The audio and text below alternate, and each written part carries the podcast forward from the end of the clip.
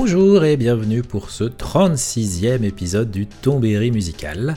Après quelques mini-épisodes, nouveau format qui je l'espère vous plaît et que je souhaite faire perdurer un petit moment, il est temps de revenir au format classique du podcast. Et aujourd'hui, on va parler d'un jeu qui a marqué la fin des années 90, la mémoire de tous les possesseurs de Nintendo 64, ainsi que de leurs amis, GoldenEye 007.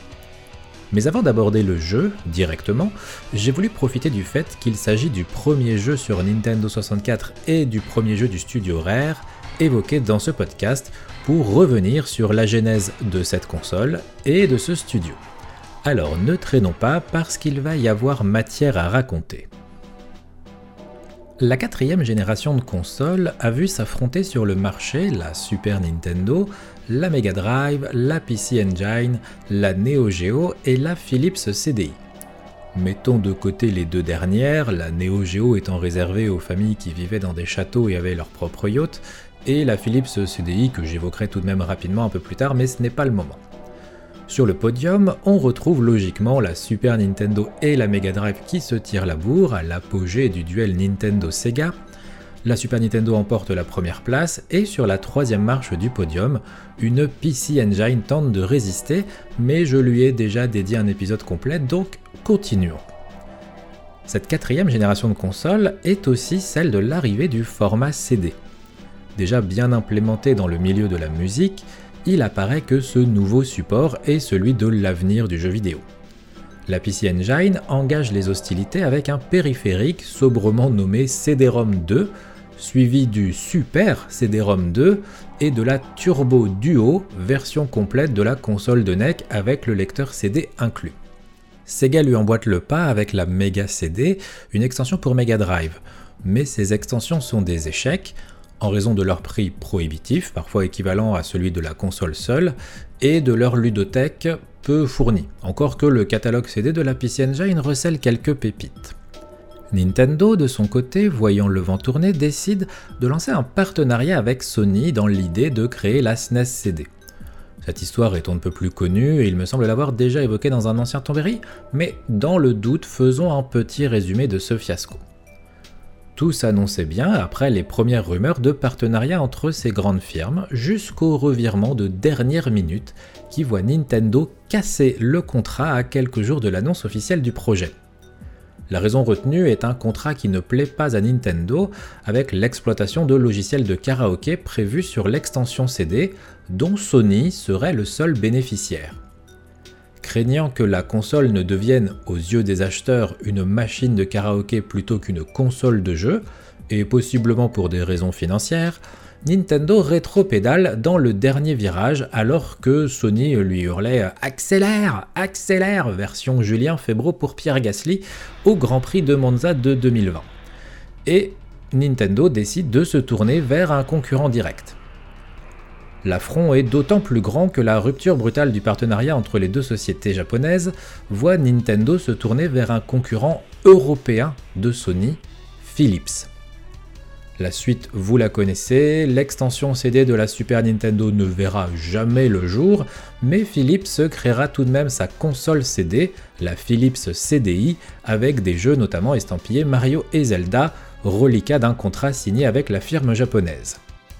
De son côté, Sony applique l'adage selon lequel la vengeance est un plat qui se mange froid et peut se passer au micro-ondes, et décide de poursuivre son chemin du côté du média vidéoludique en créant la PlayStation.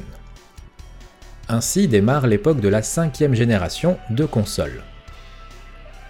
En 1993, la Jaguar, l'Amiga CD32 et la 3DO lancent le bal la dernière étant celle qui s'en sort le mieux sans pour autant marquer l'histoire, mais au regard de son prix de lancement de 700 dollars, on peut saluer la performance. L'année 94 est plus notable avec l'arrivée peu avant Noël au Japon de la Sega Saturn et de la PlayStation. On connaît le destin opposé de ces deux consoles, bien que la Saturn garde une place à part dans mon cœur pour m'avoir offert Sega Rally, Virtua Cop, Panzer Dragoon Saga ou Night into Dreams. Pour Sony, c'est le début d'une folle aventure qui perdure encore aujourd'hui. Ce qui ressort de ces 5 consoles nommées, c'est l'avènement confirmé du format CD. Mais il reste encore un concurrent dans les starting blocks, et c'est celui qui va nous intéresser aujourd'hui. Le 23 août 1993, Nintendo, qui était resté bien discret jusque-là, décide d'entrer dans la danse. Lors du Nintendo Space World, salon de jeux vidéo organisé par la firme japonaise, est annoncé un partenariat avec Silicon Graphics Industry. A l'époque, SGI, que je vais abréger en SG parce que ça me rappelle Stargate, est une société qui fait rêver l'industrie du cinéma et que l'on retrouve notamment derrière les effets spéciaux de Terminator 2 ou encore Jurassic Park, excusez du peu. Pour autant, ce partenariat avec Nintendo ne signe pas l'entrée de la société américaine dans le marché du jeu vidéo, puisque plusieurs studios s'étaient déjà dotés de stations de travail estampillées SG pour leur création, par exemple Psygnosis, ID Software ou Crystal Dynamics. Deux contrats sont particulièrement intéressants à noter celui avec Rare pour la création de Donkey Kong Country sur Super Nintendo, et celui avec Sega pour certains jeux d'arcade comme la borne Virtua Racing. C'est avec ce concurrent direct de Nintendo que SG entame des négociations avec la promesse d'un processeur surpuissant à bas coût. Aucun rapport avec la capitale de l'Azerbaïdjan. Les premières démonstrations laissent le directeur de Sega USA sans voix, mais après une présentation au cadre de Sega Japon, c'est un nom définitif qui conclut toute possibilité d'accord. Une aubaine pour Nintendo qui ne se braque pas à l'idée d'être le second choix de Silicon's Graphics. Ainsi naît le projet Reality, une console de 64 bits avec un processeur créé par les rois de l'imagerie 3D et annoncé à moins de 250 dollars.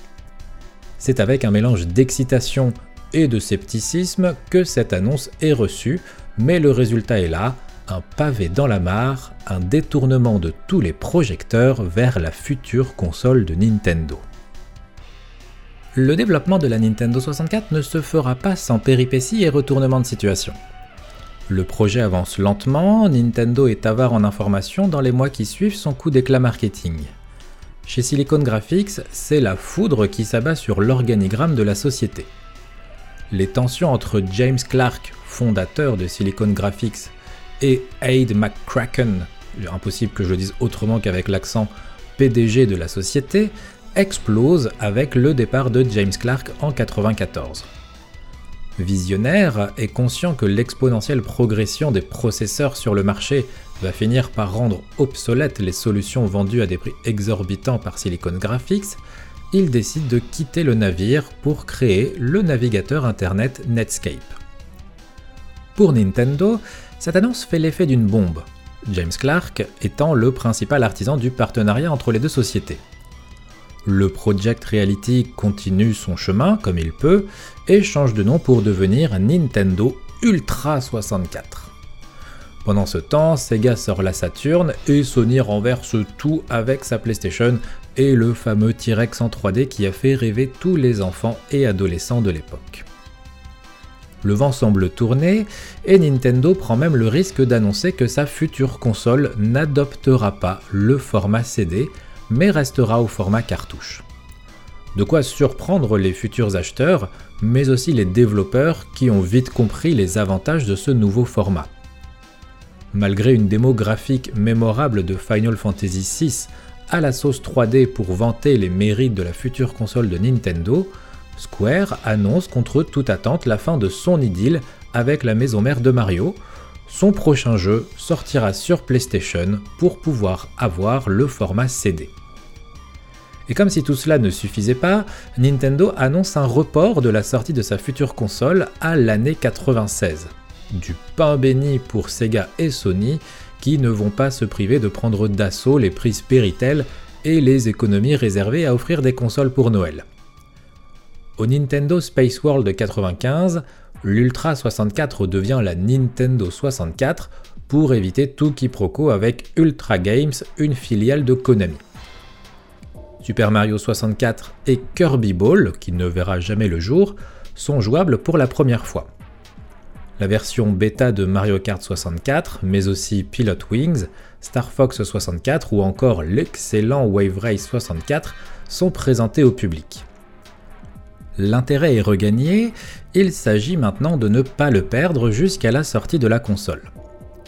Après un dernier report de deux mois, officiellement pour peaufiner Super Mario 64 qui sort en même temps que la console, la Nintendo 64 arrive sur le marché japonais le 23 juin 1996.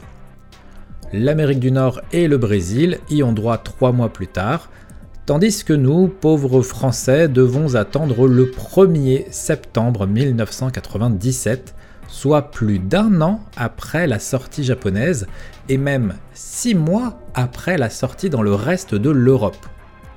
Cette situation engendrera des ventes de versions importées depuis notamment l'Espagne pour vendre la console chez nous à 1500 francs, console qui sera vendue 1000 francs une fois arrivée officiellement sur le sol français. Pour en apprendre plus sur la rocambolesque et fascinante histoire de la Nintendo 64, je vous conseille le livre fort logiquement appelé L'histoire de la Nintendo 64, écrit par Patrick Elio et édité par Third Editions. Vous retrouverez le lien dans la description. Nous avons parlé de la Nintendo 64, maintenant parlons d'un studio qui a bercé notre enfance avant d'en venir au sujet principal de cet épisode, GoldenEye 007. Direction l'Angleterre, à mi-chemin entre Londres et Manchester, et à l'est de Birmingham, au nord-est de Leicester, où nous retrouvons Chris Stamper, jeune étudiant en physique et électronique, à l'université de hmm, Loughborough. Il y, a des GH partout, c'est l'enfer à prononcer, et ça ne fait que commencer. Assez débrouillard pour avoir monté son propre ordinateur et avoir appris à coder, il décide de ne pas payer le crous et de rendre sa carte étudiant pour rejoindre Associated Leisure, une société spécialisée dans l'importation de bornes d'arcade depuis le Japon et les États-Unis. Son poste consiste à réparer les bornes et corriger certains bugs. Histoire de ne pas être le seul à faire peur à ses parents quant à son avenir, il fait venir son plus jeune frère, Tim, dans la société. Au fil des mois, ils deviennent amis avec leur collègue John Lathbury. Voilà, quand c'est pas des GH, c'est des TH, c'est fantastique. Lorsque Norman Parker, directeur adjoint d'Associated Leisure, décide de quitter son poste pour créer la société Zilek Electronics, dont le but est de créer des portages de jeux d'arcade sur différents supports, nos trois larrons décident de monter dans la camionnette avec lui vers de nouvelles aventures les frères Stamper commencent à travailler indirectement pour des éditeurs de prestige comme Sega ou Konami.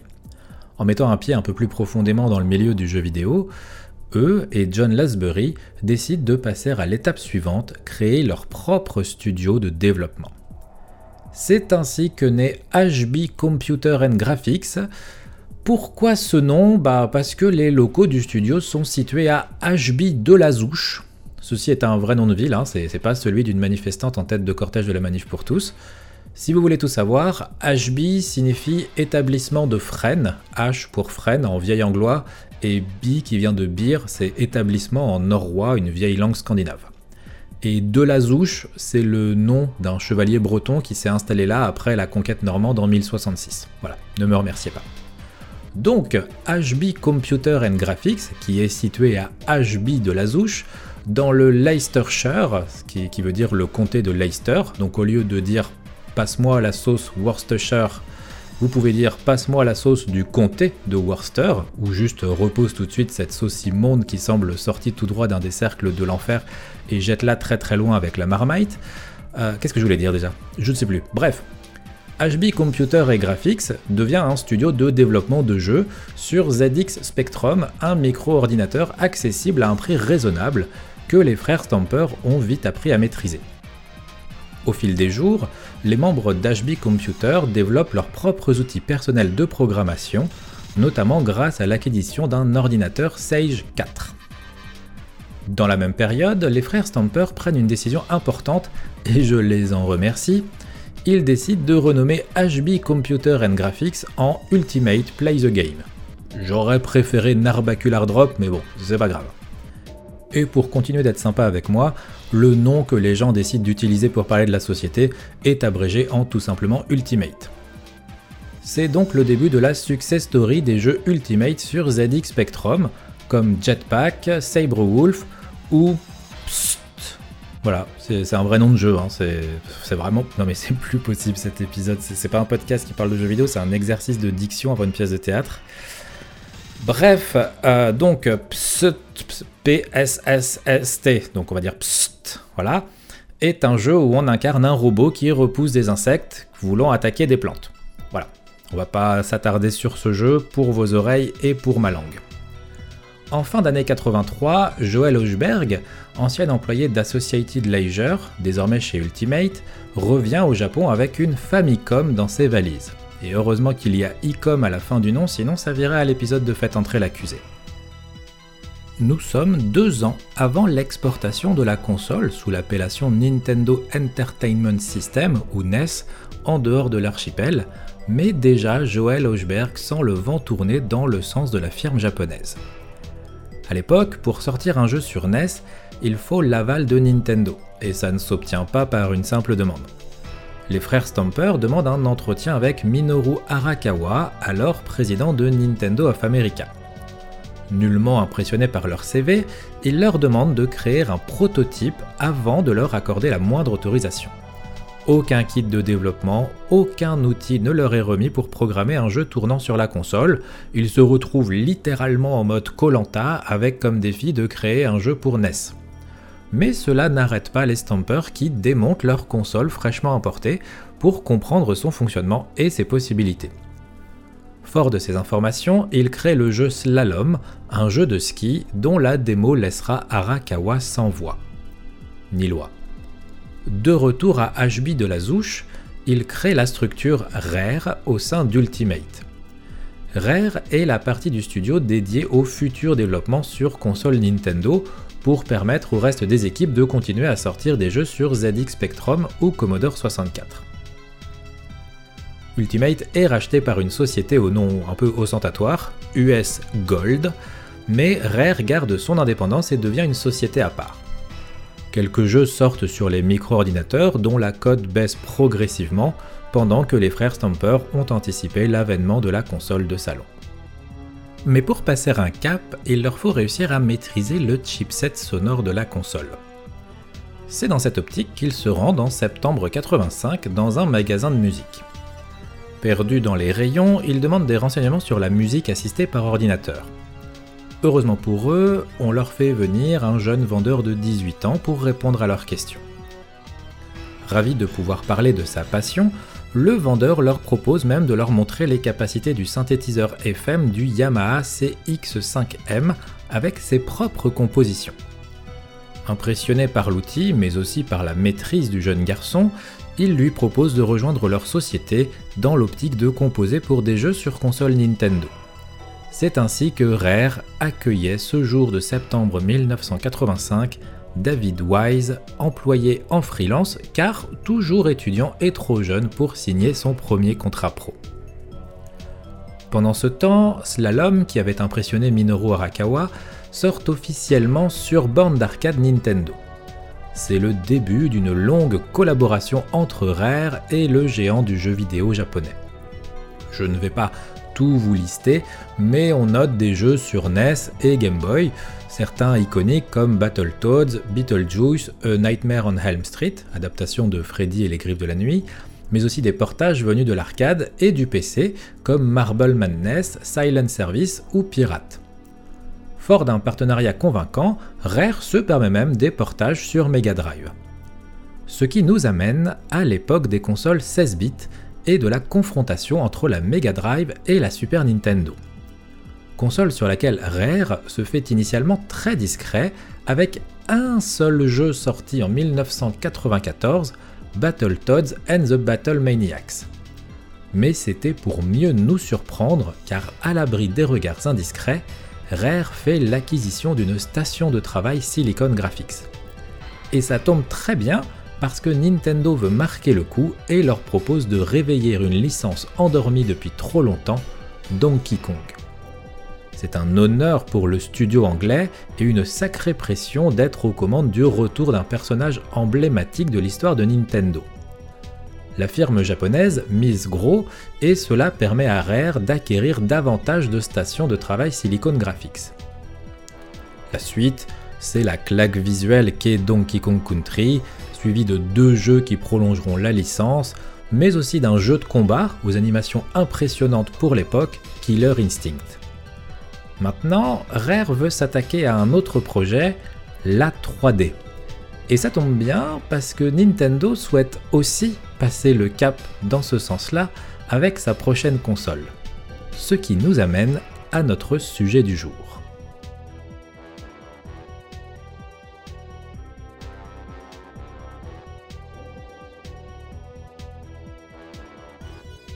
Revenons en automne 94.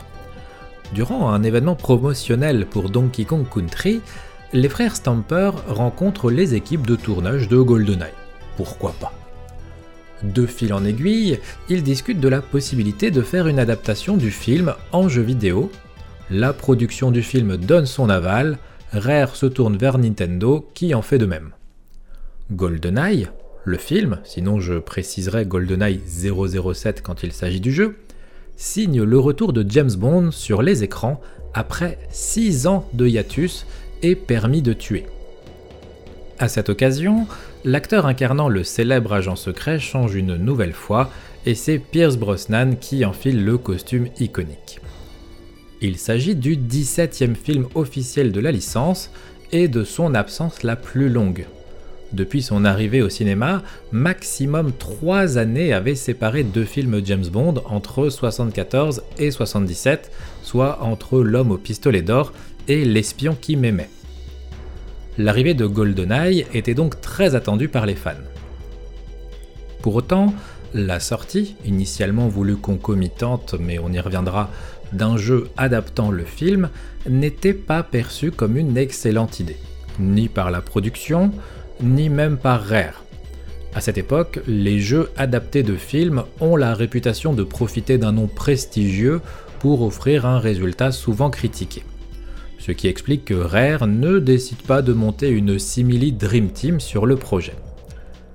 C'est l'occasion rêvée pour Martin Hollis de monter en grade. Formé aux sciences informatiques à Cambridge, il rejoint Rare en 1993 avec sur son CV un an de travail sur des outils de tracking marin et sous-marin. Sans grand espoir, il ne sait pas que sa maîtrise de la 3D en informatique va pousser Rare à lui ouvrir grand ses portes pour engager ce qu'ils estiment être le lien parfait entre la société et les outils de Silicon Graphics récemment obtenus. Après un poste de second programmeur sur la version arcade de Killer Instinct, Martin Hollis papillonne d'un projet à l'autre pour donner des coups de main sans être réellement affilié à un jeu en particulier.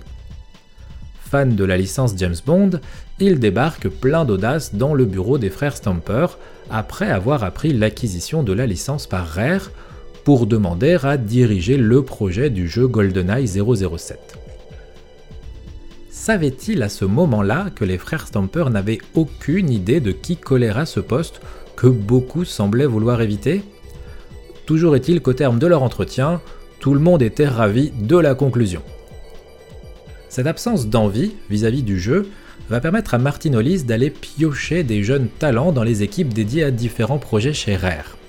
Souvent de jeunes employés qui voyaient un moyen de montrer leur talent d'une manière un peu plus visible.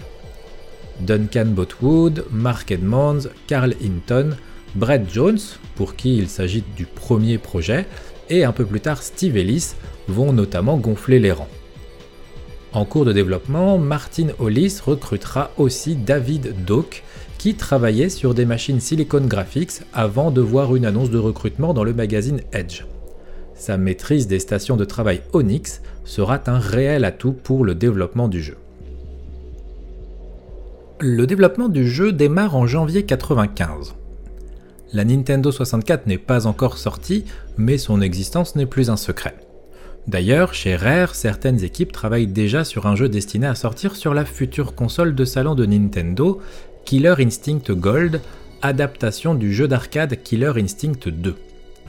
Pour autant, il n'est pas prévu de sortir GoldenEye 007 sur Nintendo 64, mais bien sur Super Nintendo, c'est dire le crédit que les Stampers accordent au jeu. L'idée initiale était celle d'un jeu de plateforme reprenant des sprites dans le style de Donkey Kong Country. Fort heureusement quand même, cette idée va vite disparaître et Martin Hollis va profiter de sa maîtrise des outils de Silicon Graphics pour présenter une feuille de projet aux frères Stamper avec ce qui s'avère être un rail shooter destiné à la Nintendo 64. Son inspiration première étant Virtua Cop, qui à ce moment faisait briller les yeux des joueurs d'arcade. Hollis projette même de programmer des ennemis plus réactifs et intelligents ainsi que des options d'interactivité via des gadgets iconiques des films James Bond. C'est parti donc pour le rail shooter GoldenEye, mais il y a trois petits soucis. Le premier, Nintendo n'a absolument pas communiqué sur un accessoire de type arme pour sa future console, pas de NES Zapper comme il y avait pu y avoir pour Duck Hunt, ou de Super Scope comme la Super Nintendo avait pu connaître. Deuxième problème, Nintendo n'a toujours pas présenté la manette de sa future console, ce qui oblige les équipes à travailler sur le gameplay du jeu en utilisant une manette de Sega Saturn. Et troisième point, l'équipe de Martin Hollis n'a aucun kit de développement pour la console. Il leur faut donc créer le jeu à partir d'une station de travail Onyx de chez Silicon Graphics, censé être ce qui se rapproche le plus du futur hardware de la Nintendo 64 mais sans aucune garantie. Ce sera d'ailleurs une des péripéties de la création du jeu. Ce dernier point est l'occasion de vous raconter une petite anecdote. Au début du développement de GoldenEye, Martin Hollis se voit autorisé à aller dans les locaux de Silicon Graphics pour faire des tests sur place en utilisant la future puce destinée à la Nintendo 64. En farfouillant le code de la station, censé être un prototype du futur hardware de la console, il tombe sur une erreur entraînant des grosses problématiques de framerate.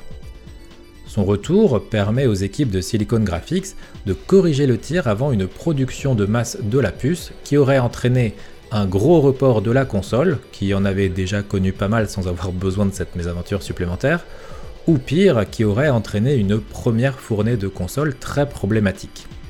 Donc sans Martin Hollis, qui sait à quelle date et dans quel état serait sortie la Nintendo 64 et donc quel aurait pu être son destin.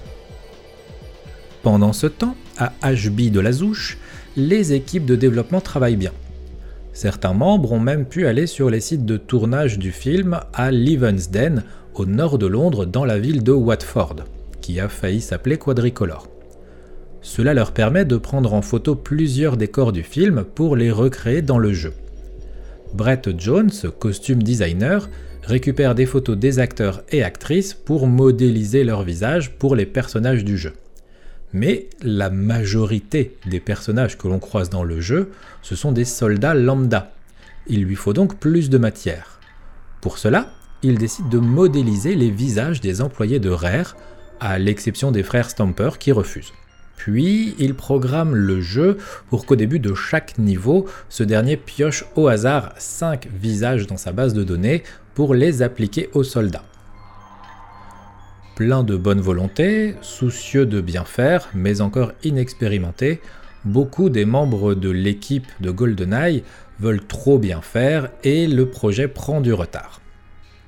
Une semaine est perdue par exemple à vouloir peaufiner les couvertures des livres des bibliothèques que l'on peut croiser dans le jeu.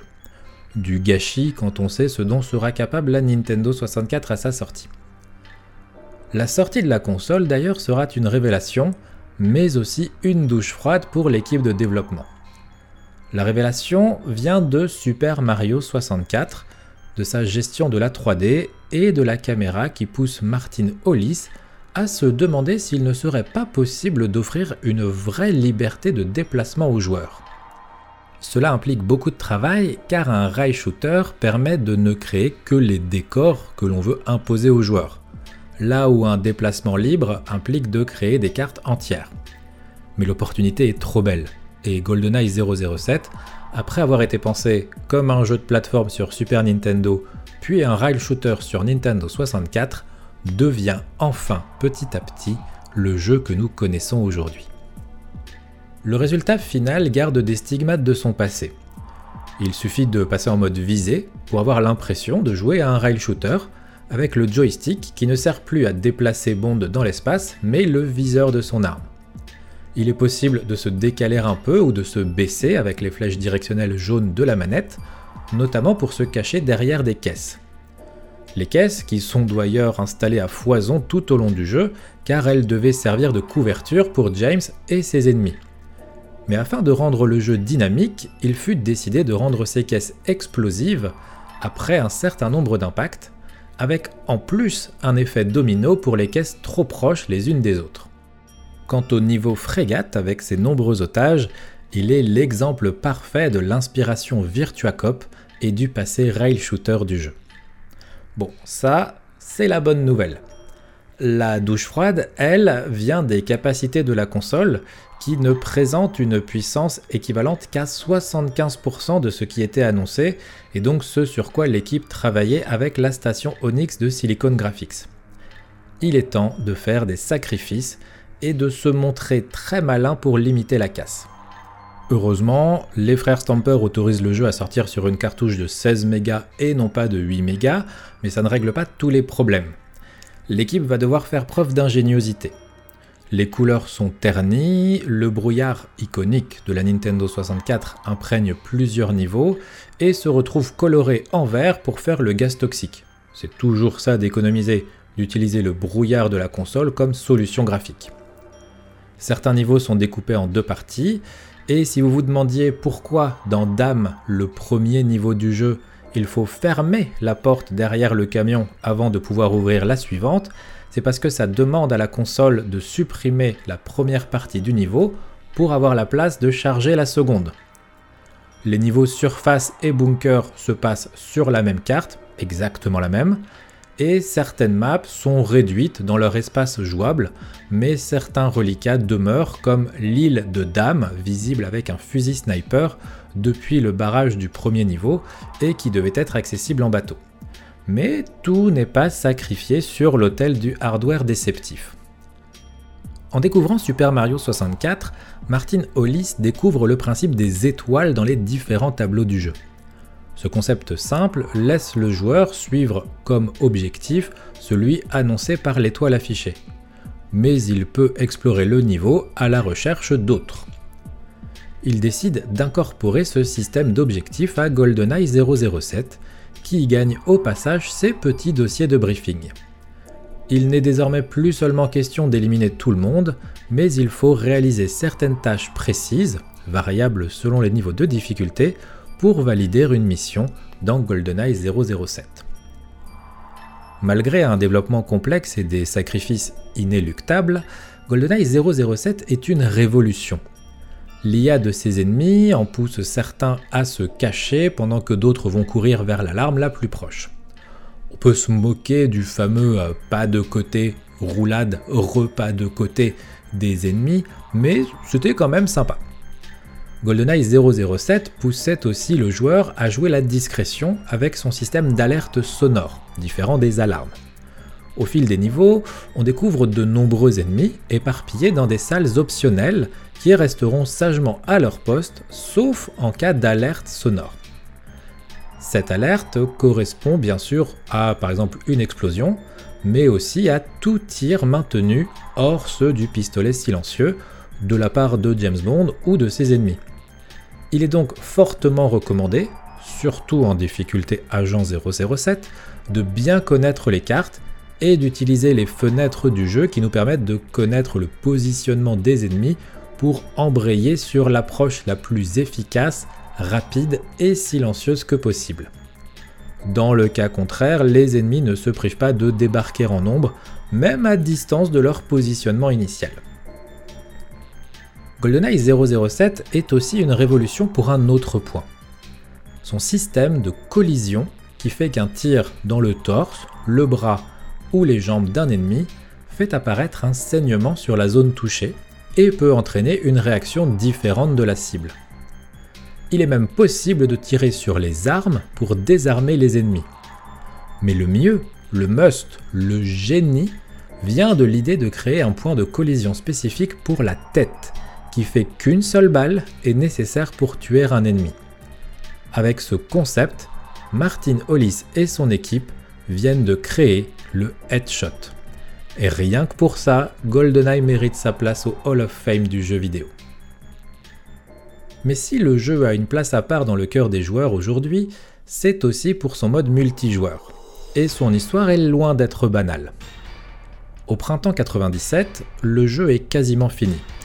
Il accuse déjà un retard important et a déjà coûté 2 millions de dollars à Rare.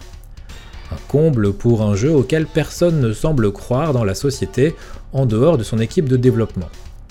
Mais cette pression ne dérange pas Steve Ellis qui décide un soir dans son coin de s'amuser avec le code du jeu pour y implémenter un système multijoueur. La Nintendo 64 possède 4 ports manettes, pourquoi ne pas tenter le coup? Avec l'aval de Martin Hollis, il va au bout de son idée sans que jamais les frères Stamper ni Nintendo ne soient informés de cela par peur d'un refus qui signerait la fin de ce mode. Les cartes introduites sont tassées, mais haut de plafond, Steve Ellis étant fan du lance-grenade, il avait décidé que les cartes laisseraient les joueurs profiter au mieux de cette arme. Pour limiter la place nécessaire, certaines maps multijoueurs sont une seule et même carte, mais fusionnées ou découpées, comme Library, Basement ou Stack, qui sont la même carte sur deux étages ou un seul. Jusqu'au bout, ce mode multijoueur ne sera connu que d'une poignée de membres de l'équipe, et la surprise sera d'autant plus grande à la sortie du jeu. Dire qu'on est passé très près d'un GoldenEye 007 sans mode multijoueur est une des révélations vidéoludiques ambiance multiverse les plus folles qui soient. D'ailleurs, euh, niveau cachotterie et révélation ambiance multiverse, les frères Stamper peuvent balayer devant leur porte parce que, au cours du développement, en raison d'un problème de droit, le projet de jeu est littéralement annulé, sans que l'équipe ne soit mise au courant, permettant aux frères Stamper de faire le nécessaire pour rattraper la situation in extremis et permettre à GoldenEye 007 d'aller au bout et d'exister. Mais il y a donc eu une période de développement durant laquelle les équipes bossaient sur un jeu officieusement annulé. GoldenEye 007 est un jeu adapté du film éponyme, mais pour Martin Hollis, il était hors de question de faire une simple adaptation des événements se déroulant dans le film ce qui explique les nombreux écarts que prend le scénario en cours de route. Pour Hollis, cette opportunité de créer un jeu James Bond est unique et il décide d'en profiter à fond en ajoutant des références aux précédents films tout au long du jeu. Les fameux dossiers de briefing, par exemple, arborent un titre OHMSS pour On Her Majesty's Secret Service, et une partie aussi For Your Eyes Only, rien que pour vos yeux. Les visages des précédents acteurs ayant incarné Bond avaient aussi été modélisés, mais pour des raisons de droit, ils ne furent jamais accessibles en jeu. Cependant, les modélisations se trouvent encore dans le code. Le mode multijoueur possède plusieurs modes de jeu qui portent tous des noms de films de James Bond, et les différents types de jouabilité portent des noms de James Bond Girl. Plusieurs personnages jouables en multijoueur reprennent les traits de personnages iconiques de la licence, et de nombreux gadgets utilisés pour les missions de James au fil du jeu proviennent d'anciens films, comme la montre aimant, qui vient, je crois, de Vivre et laisser mourir. Petit trivia cadeau, la montre de Bond, qui sert de menu du jeu quand on fait pause, qui n'est pas réellement une pause, hein, parce que le jeu continue de se dérouler à ce moment-là et on peut se faire défoncer, indique bien une heure, et quand on la lance, et n'est pas qu'un simple gadget. Sauf qu'elle n'indique pas l'heure à laquelle vous jouez, mais votre temps de jeu. Voilà, je trouvais ça intéressant. Côté musical maintenant. Pour la composition du jeu, c'est Graham Norgate qui est recruté. Auparavant employé de banque, il composait de la musique sur son temps libre. La musique électronique et de jeux vidéo le passionne après son écoute de l'OST de Monty on the Run sur Commodore 64, composé par l'un des grands noms du domaine de la composition musicale, Rob Hubbard. Il rejoint Rare en 1994 et débute avec Robin Binland sur la version arcade de Killer Instinct. Au moment où il est parachuté comme compositeur des musiques de GoldenEye 007, Graham Norgate travaille déjà sur un jeu destiné à la Nintendo 64 pour Rare, Blast Corp. En l'absence de kit de développement, il compose plusieurs thèmes pour GoldenEye 007 sur table de mixage, qu'il convertit plus tard lors de l'obtention du fameux kit. La compression sonore de la Nintendo 64 étant un rouleau compresseur, il faut se pencher sur la version remaster de l'OST pour s'imaginer au mieux à quoi ressemblait le travail de Graham Norgate à l'origine. Débordé par les deux projets, Blast Corps et GoldenEye, il fait appel à Robin Minland, mais surtout Grant Kurt Cope pour l'aider. Grant Kurt Cope a toujours été bercé dans la musique. Sa mère était danseuse de music hall et son père le colle devant une guitare et une trompette à partir de ses 11 ans. Il rejoint plusieurs groupes au cours de ses études et intègre notamment le Royal Northern College of Music. En octobre 1995, il rejoint Rare et débute en faisant les arrangements du jeu arcade Killer Instinct pour son portage sur Game Boy, puis travaille sur Donkey Kong Land. Par la suite chez Rare, il sera l'homme derrière l'incroyable Donkey Rap de Donkey Kong 64, mais ne sera pas crédité par Nintendo dans le générique du récent film Super Mario, malgré la présence de la musique. Toujours dans le milieu, il possède aujourd'hui un CV impressionnant avec, bon, Banjo et Kazooie, voilà, mais aussi Perfect Dark, toujours avec euh, Norgate et David Klinik, ou Kleinik, je sais pas, il y a un Y, on lui demandera. Euh, on le retrouve aussi au crédit de Star Fox Adventure, où l'on peut l'entendre jouer directement de la guitare. Et en dehors de chez on le retrouve sur l'extension Shadowlands de World of Warcraft, mais aussi Civilization Beyond Earth, et récemment au crédit de deux jeux Mario et les lapins crétins sur Switch. Pour GoldenEye 007, la tâche n'était pas simple. Il fallait rester dans l'ambiance 007, collé à la création sonore d'Eric Serra pour le film, et que le résultat soit encore qualitatif après être passé à la moulinette de la puce sonore de la console. Et on peut dire que le résultat est positif, avec des thèmes iconiques, d'ailleurs rien que la musique du menu pause possède une vibe que j'estime jamais égalée dans ce type d'utilisation. Nous voilà en 1997 et GoldenEye 007 est prêt à sortir dans les temps pour l'arrivée au cinéma de Demain ne meurt jamais. Voilà, c'est une situation un peu risible, mais bon, c'est comme ça. La prise de température, peu de temps avant la sortie, lors de l'E3 97, n'a rassuré personne.